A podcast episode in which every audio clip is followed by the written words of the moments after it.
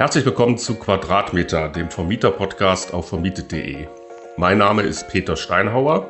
Ich bin der Redakteur des Magazins auf vermietet.de und ich bin selber auch Vermieter. Vermietete Wohnungen sind auf dem Markt deutlich günstiger als solche, die bezugsfrei sind. Thomas Willmann, Vermieteranwalt von Domocentris, erklärt den rechtlichen Rahmen. Was passiert mit dem bestehenden Mietvertrag? Wie kann ich Eigenbedarf geltend machen? Wie lässt sich ein Aufhebungsvertrag aushandeln? Hallo Thomas. Hallo Peter, schön wieder hier zu sein.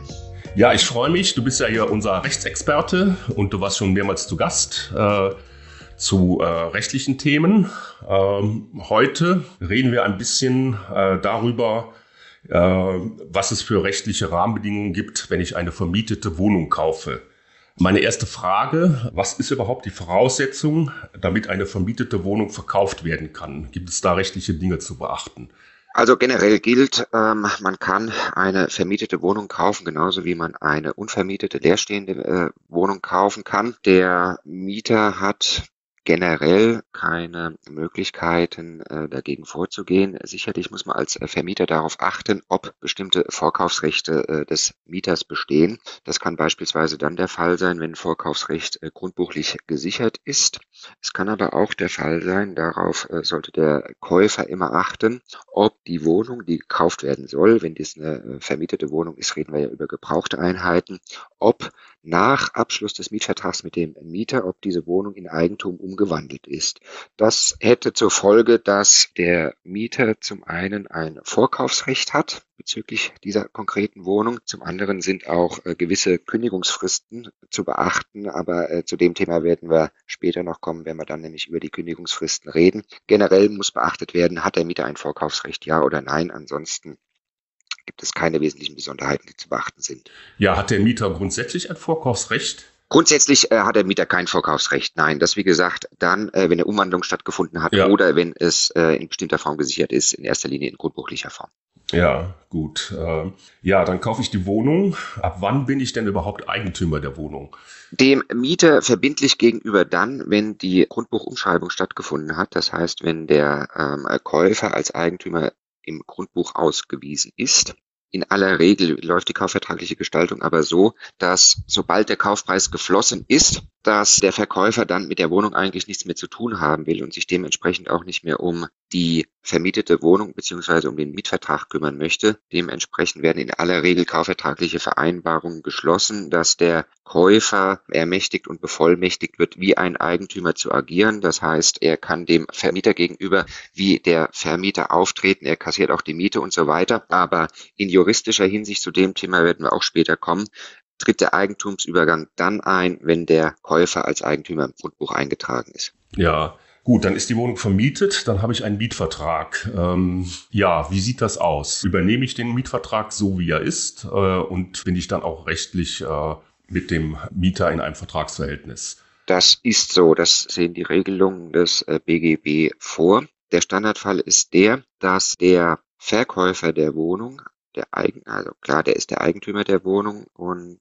in aller Regel ist es auch so, dass der Eigentümer der Vermieter laut Mietvertrag ist. So, wenn wir diese Voraussetzung gegeben haben, geht der Mietvertrag Kraftgesetzes bei Eigentumsübertragung, das heißt Eintragung im Grundbuch, auf den Käufer über. Das heißt, der Mietvertrag bleibt wie er ist bestehen. Es findet aber ein gesetzlicher Übergang auf Seiten des Vermieters statt. Also ich muss ihn dann nicht in irgendeiner Weise neu ausstellen, weil ich stehe ja dann ja nicht drin in dem Mietvertrag als äh, Vermieter. Wie ist das geregelt? Das ist richtig. Also das ist nicht erforderlich, dass der Mietvertrag neu ausgestellt wird. Wie gesagt, es findet der gesetzliche Eigentumsübergang statt, beziehungsweise der gesetzliche Übergang des Mietvertrags findet statt. Eine Neuausfertigung des Mietvertrages ist nicht erforderlich. Der Vermieter, der die Wohnung gekauft hat, also der neue Vermieter, übernimmt den Mietvertrag so, wie er ist. Ah ja, gut. Ähm, ja, wenn ich im Vorfeld dann äh, die Wohnung kaufen will, habe ich dann gewisse Rechte ähm, zu erfahren, ob der Mieter regelmäßig die Miete gezahlt hat. Kann ich in den Schriftverkehr, äh, kann ich da Einsicht nehmen? Was gibt es da für Möglichkeiten?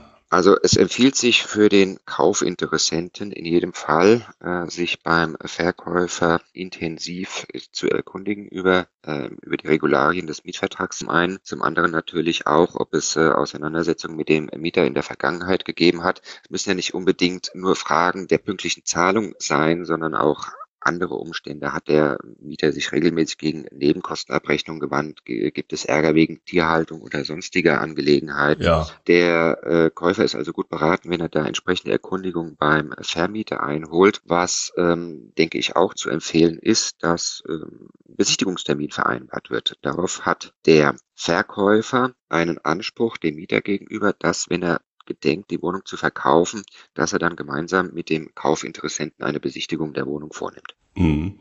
Ja, ähm, will ich nochmal nachfragen. Ähm, habe ich dann da rechtlich Zugriff auf diese Informationen, dass ich zum Beispiel den Schriftverkehr einsehen kann?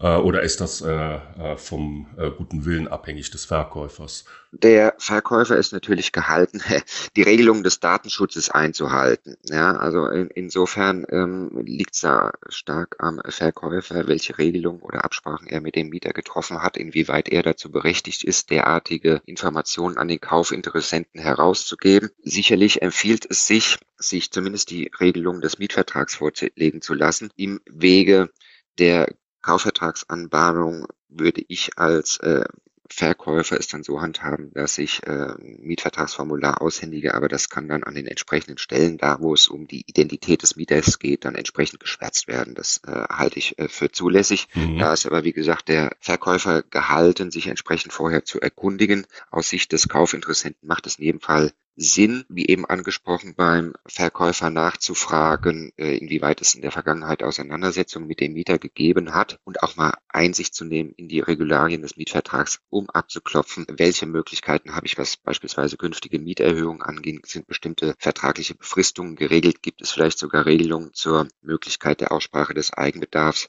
wie sind die Nebenkosten, ähm, Umlagen äh, gehandhabt und so weiter und so fort. Das empfiehlt sich in jedem Fall, wenn der Verkäufer vor Vorbehalte hat, derartige Informationen rauszugeben, könnte es auch im Interesse des Käufers legen, sich einfach bestimmte Parameter, an denen ihm äh, gelegen ist, wenn er keine Einsicht enthält, kaufvertraglich abzusichern, dahingehend, dass der Vermieter bestimmte Erklärungen oder vielleicht sogar Garantien im Kaufvertrag abgibt, wonach bestimmte Parameter des Mietvertrages eingehalten werden. Mhm, mhm. Ja, dann ist es ja so, dass bei Mietverträgen manchmal ähm, da Regelungen drinstehen, die veraltet sind oder auch irgendwelche Vereinbarungen, habe ich die Möglichkeit dann als Käufer das in irgendeiner Weise zu ändern oder ähm, da neue Dinge aufzusetzen.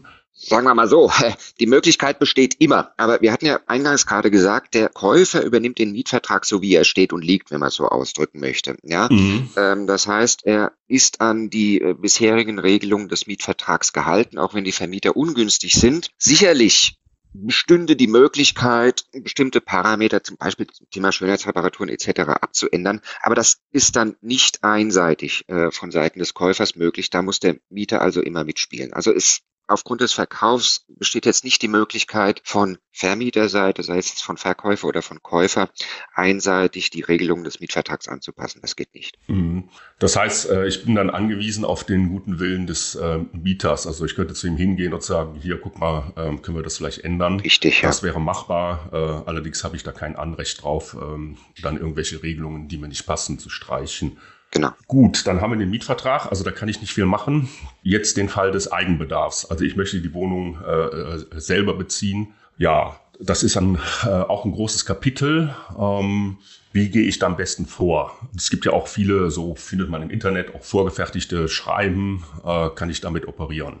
Fangen wir noch mal ein Stück weiter hinten an, äh, würde ich vorschlagen. Also wir hatten ja darüber gesprochen, rechtlich gesehen, also wir äh, betrachten das ja jetzt aus der Perspektive eines Käufers, der eine vermietete Wohnung ankauft, um die selber zu nutzen. So ja. zu berücksichtigen für diesen Käufer ist zunächst die Möglichkeit, Eigenbedarf geltend zu machen, sprich die Kündigung auszusprechen wegen Eigenbedarfs, hat er erst dann, wenn er als Eigentümer im Grundbuch eingetragen ist, nicht vorher. Also das heißt, er kann auch keine Vereinbarung im Kaufvertrag mit dem Verkäufer regeln, wonach es ihm ermöglicht wird, schon vor Eigentumsübergang laut Grundbuch Eigenbedarf geltend zu machen. Also zumindest so lange muss der Käufer abwarten, bis er im Grundbuch steht, äh, bevor er Eigenbedarfskündigungen aussprechen kann oder eine Eigenbedarfskündigung aussprechen kann. Es bleibt ihm natürlich unbenommen, schon im Vorfeld mit dem Mieter in Kontakt zu treten, um mit ihm über die Auflösung oder die Aufhebung des Mietvertrags zu sprechen. Äh, das ist das eine Kapitel. Also die Möglichkeit einer zweiseitigen Einigung,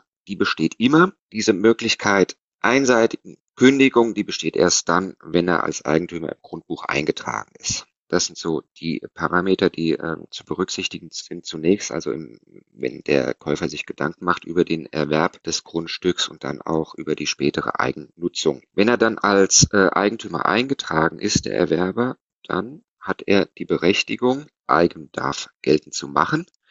Sicherlich kann man als Anregung auf die Formulare zurückgreifen, die ähm, im Internet auffindbar sind. Es empfiehlt sich aber immer, diese anzupassen, tatsächlich auf die individuelle Situation, in sich, in der sich der äh, Käufer befindet. Das heißt, man muss die Kündigung immer maßgeschneidert aufsprechen auf die tatsächliche Situation, die logischerweise immer höchst individuell gelagert ist. Ja. Ich kann vielleicht mal ein Beispiel nennen. Als Beispiel könnte man nehmen ähm, einen Arbeitnehmer, der aus dem Ausland in eine deutsche Großstadt zieht der zunächst zur Miete wohnt, für zwei Jahre, um zu schauen, wie sich seine berufliche Entwicklung gestaltet. Äh, nach zwei Jahren kommt er dann zu dem Ergebnis, ich möchte mich jetzt hier dauerhaft in dieser Großstadt niederlassen.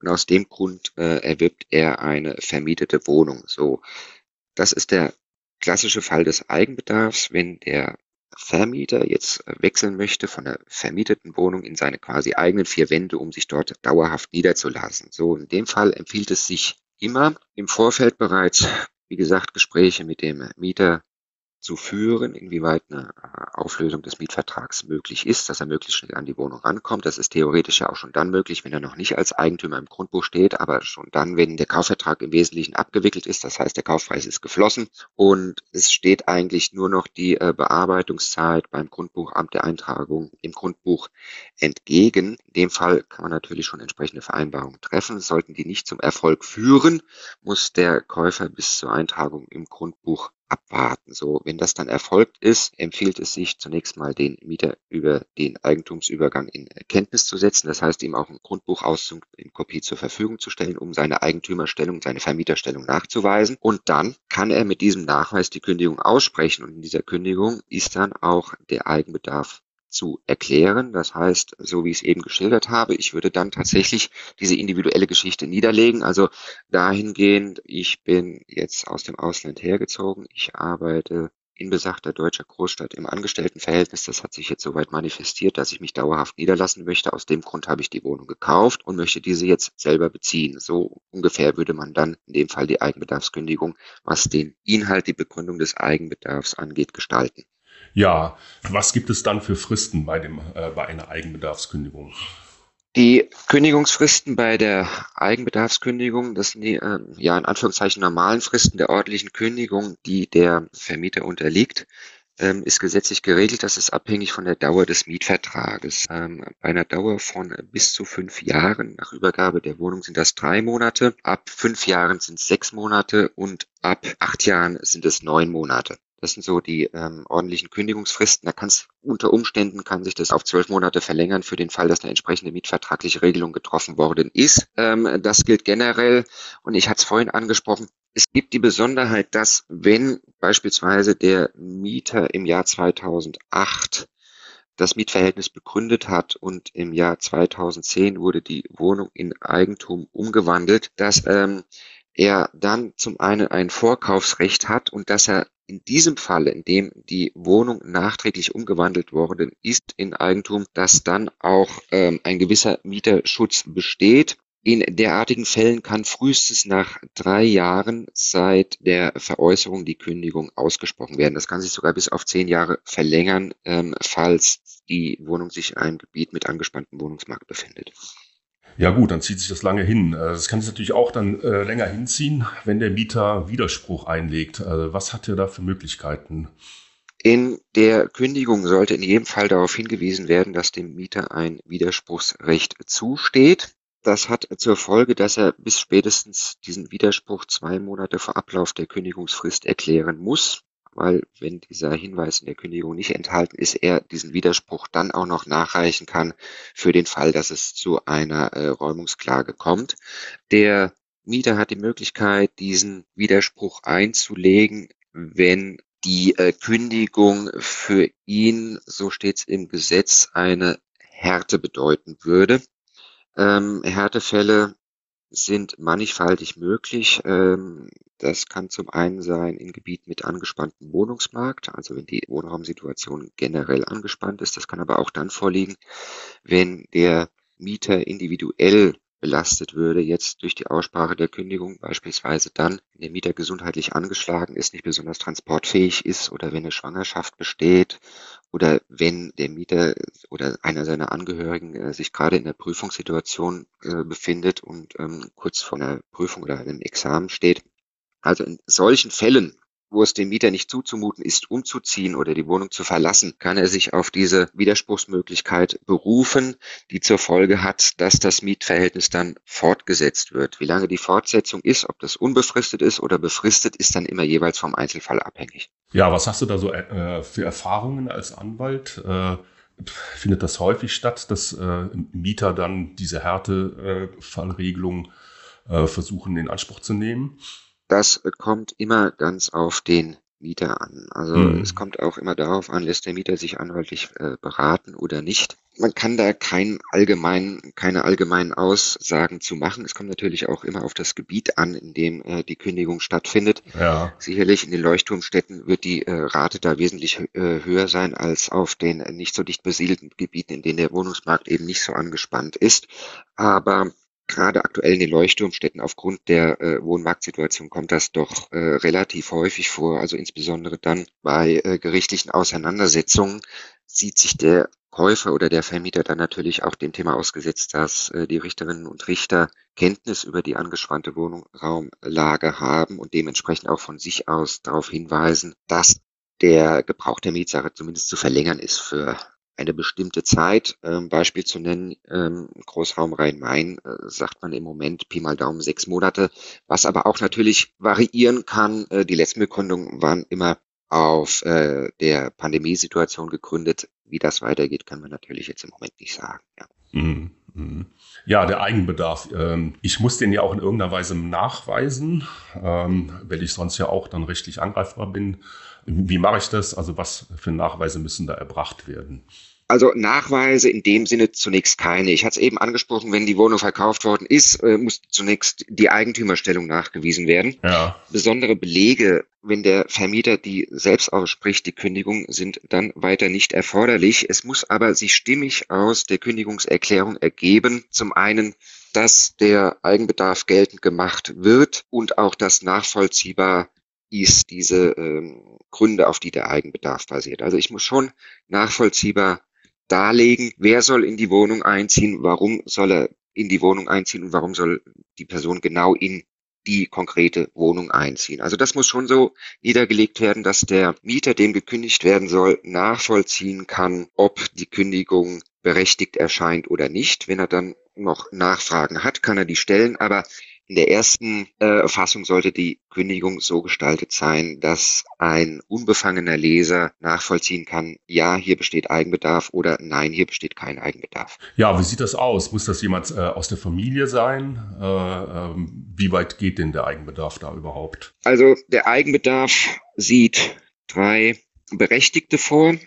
Der Vermieter möchte die Wohnung selbst nutzen oder die Familienangehörigen möchten ihn nutzen oder Angehörige seines Haushalts. Also mhm. Eigennutzung ist klar, wenn der Vermieter selbst einziehen möchte, keine Frage. Die Familienangehörigen, das sind in erster Linie können die Verwandtschaft nach oben sein, also Eltern, gut, Großeltern ist eher die Ausnahme. Kinder natürlich, Kindeskinder können das sein. Es können aber auch äh, Onkels und Tanten sind anerkannt. Nichte, Neffe ist anerkannt. Ähm, Cousin, Cousine ist äh, auch noch anerkannt.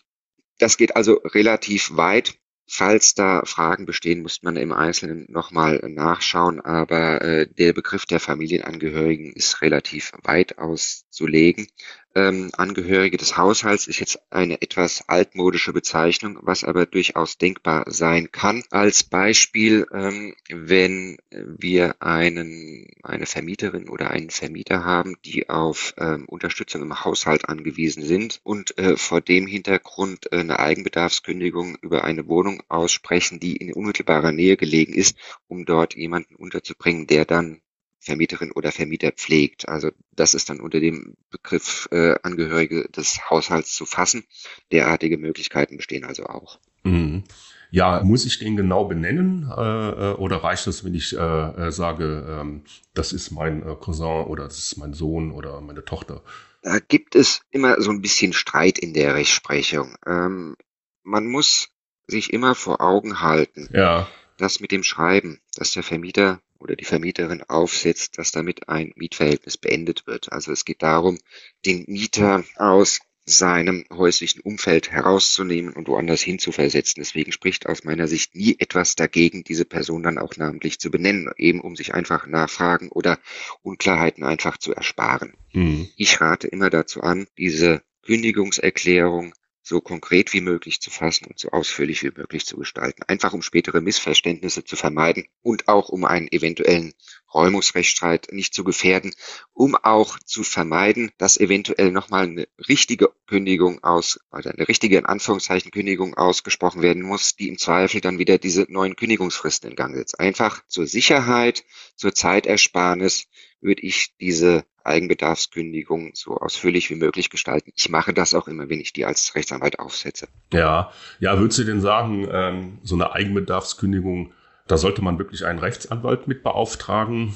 Äh, oh, also ich würde das mal so vermuten. Also ich würde mir das nicht selber zutrauen. Oder wie ist da, was schätze das ein? Was würdest du da empfehlen? Ich würde empfehlen, je nachdem, wie selbstbewusst der Vermieter ist äh, zunächst. Also man kann das durchaus selber machen, äh, wenn man, wenn man, wie gesagt, äh, nach meinem Dafürhalten muss es einfach so ausführlich wie möglich gestaltet sein. Ich empfehle ja. das zumindest immer. Das ja. muss in verständlicher Sprache niedergelegt werden. Das hat jetzt nichts mit äh, der, der, der Aufzählung bestimmter Regelungen des BGB zu tun oder so. Man muss einfach nur den, den Sachverhalt ordentlich darlegen.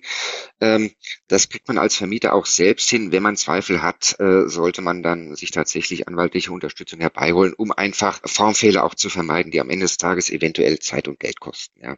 Ja, dann gibt's jetzt ähm, dann wahrscheinlich gar nicht so unoft auch den Fall, dass der Mieter dann einfach nicht auszieht.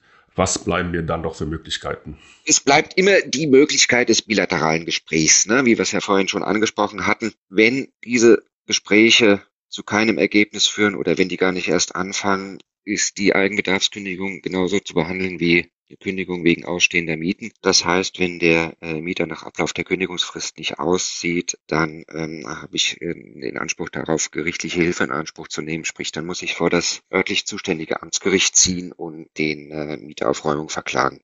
Ja, so eine Räumungsklage. Also ich habe sowas schon gemacht, hat sich sehr lange hingezogen. Wie ist deine Erfahrung? Äh, mit wie viel Zeit muss man da rechnen? Also wie sind die Chancen, da auch Erfolg zu haben?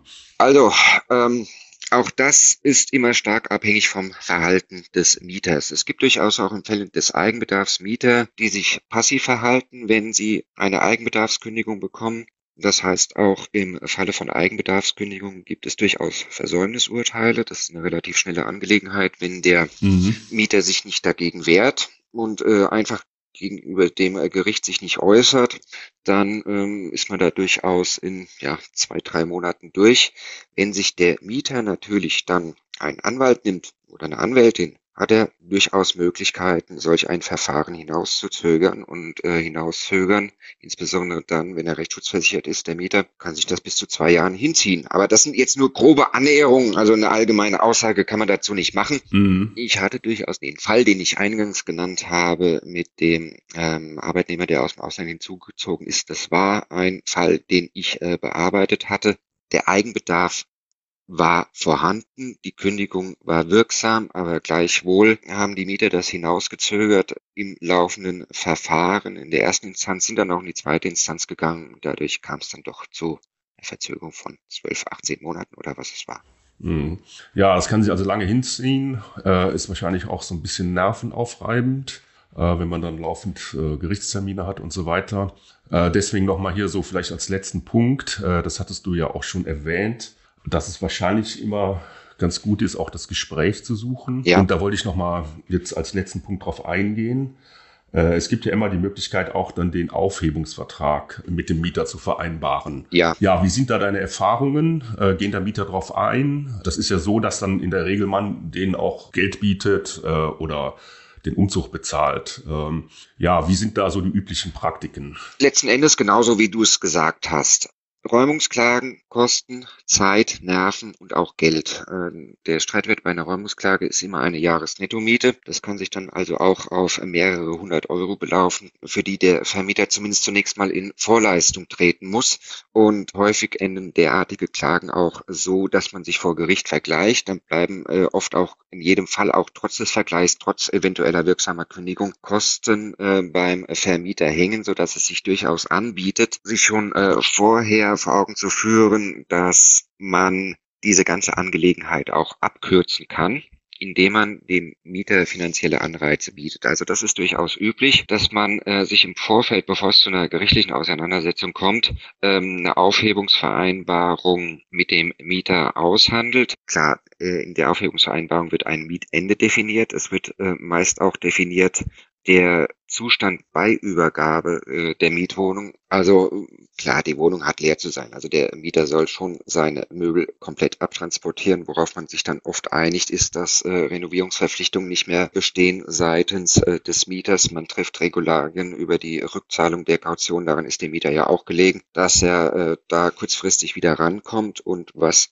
auch sehr häufig vereinbart wird, was ich auch gerne empfehle, um den Mieter einen Anreiz zu schaffen, die Wohnung möglichst schnell zu verlassen, ist zum einen eine finanzielle Kompensation, ja. die auch betragsmäßig gestaffelt werden kann. Beispielsweise der Gestalt, bei Auszug innerhalb der nächsten drei Monate bekommt er Betrag X, beim Auszug innerhalb der nächsten fünf Monate bekommt er Betrag X minus einen gewissen Abschlag und äh, wenn er erst nach sieben Monaten auszieht, bekommt er gar nichts mehr. Ja, also das sind so, ich will da jetzt keine Beträge nennen, das ist auch immer äh, abhängig von der jeweiligen Region, über die wir hier reden. Ja. Aber das sind so durchaus übliche Vereinbarungen, die getroffen werden in dem Zusammenhang. Ja gut, äh, also du kannst jetzt nicht äh, aus Erfahrung sagen, was da so gezahlt wird, äh, zwei Monatsmieten oder ziehen die Leute aus, wenn man denen die Schönheitsreparaturen äh, erlässt? Hast du da Erfahrung? Oder ist das sehr unterschiedlich? Also es ist sehr unterschiedlich. Ja, es kommt auf die äh, Wohnung an. Also äh,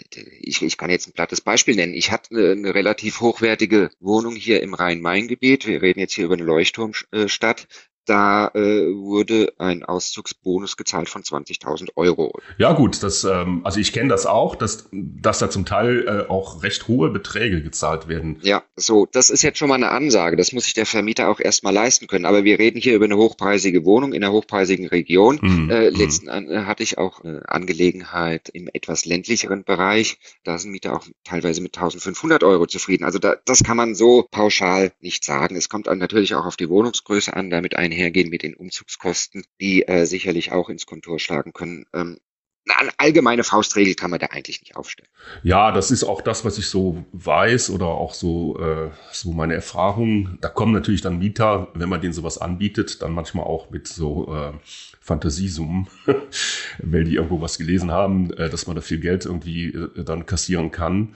Und da muss man halt irgendwie dann auch ein bisschen so die Leute auf den Teppich holen. Ähm das ist richtig. Also teilweise werden ähm, Rechnungen aufgemacht, die nicht realistisch sind, ja. Da werden Beträge aufgerufen, für die kann ich mir eine halbe Wohnung kaufen. Also ja, nee, und an, an, an dem Punkt, ähm, da muss man dann als Vermieter, als Eigentümer wirklich überlegen, äh, macht das noch Sinn oder gehe ich jetzt den nächsten Schritt und nehme gerichtliche Hilfe in Anspruch?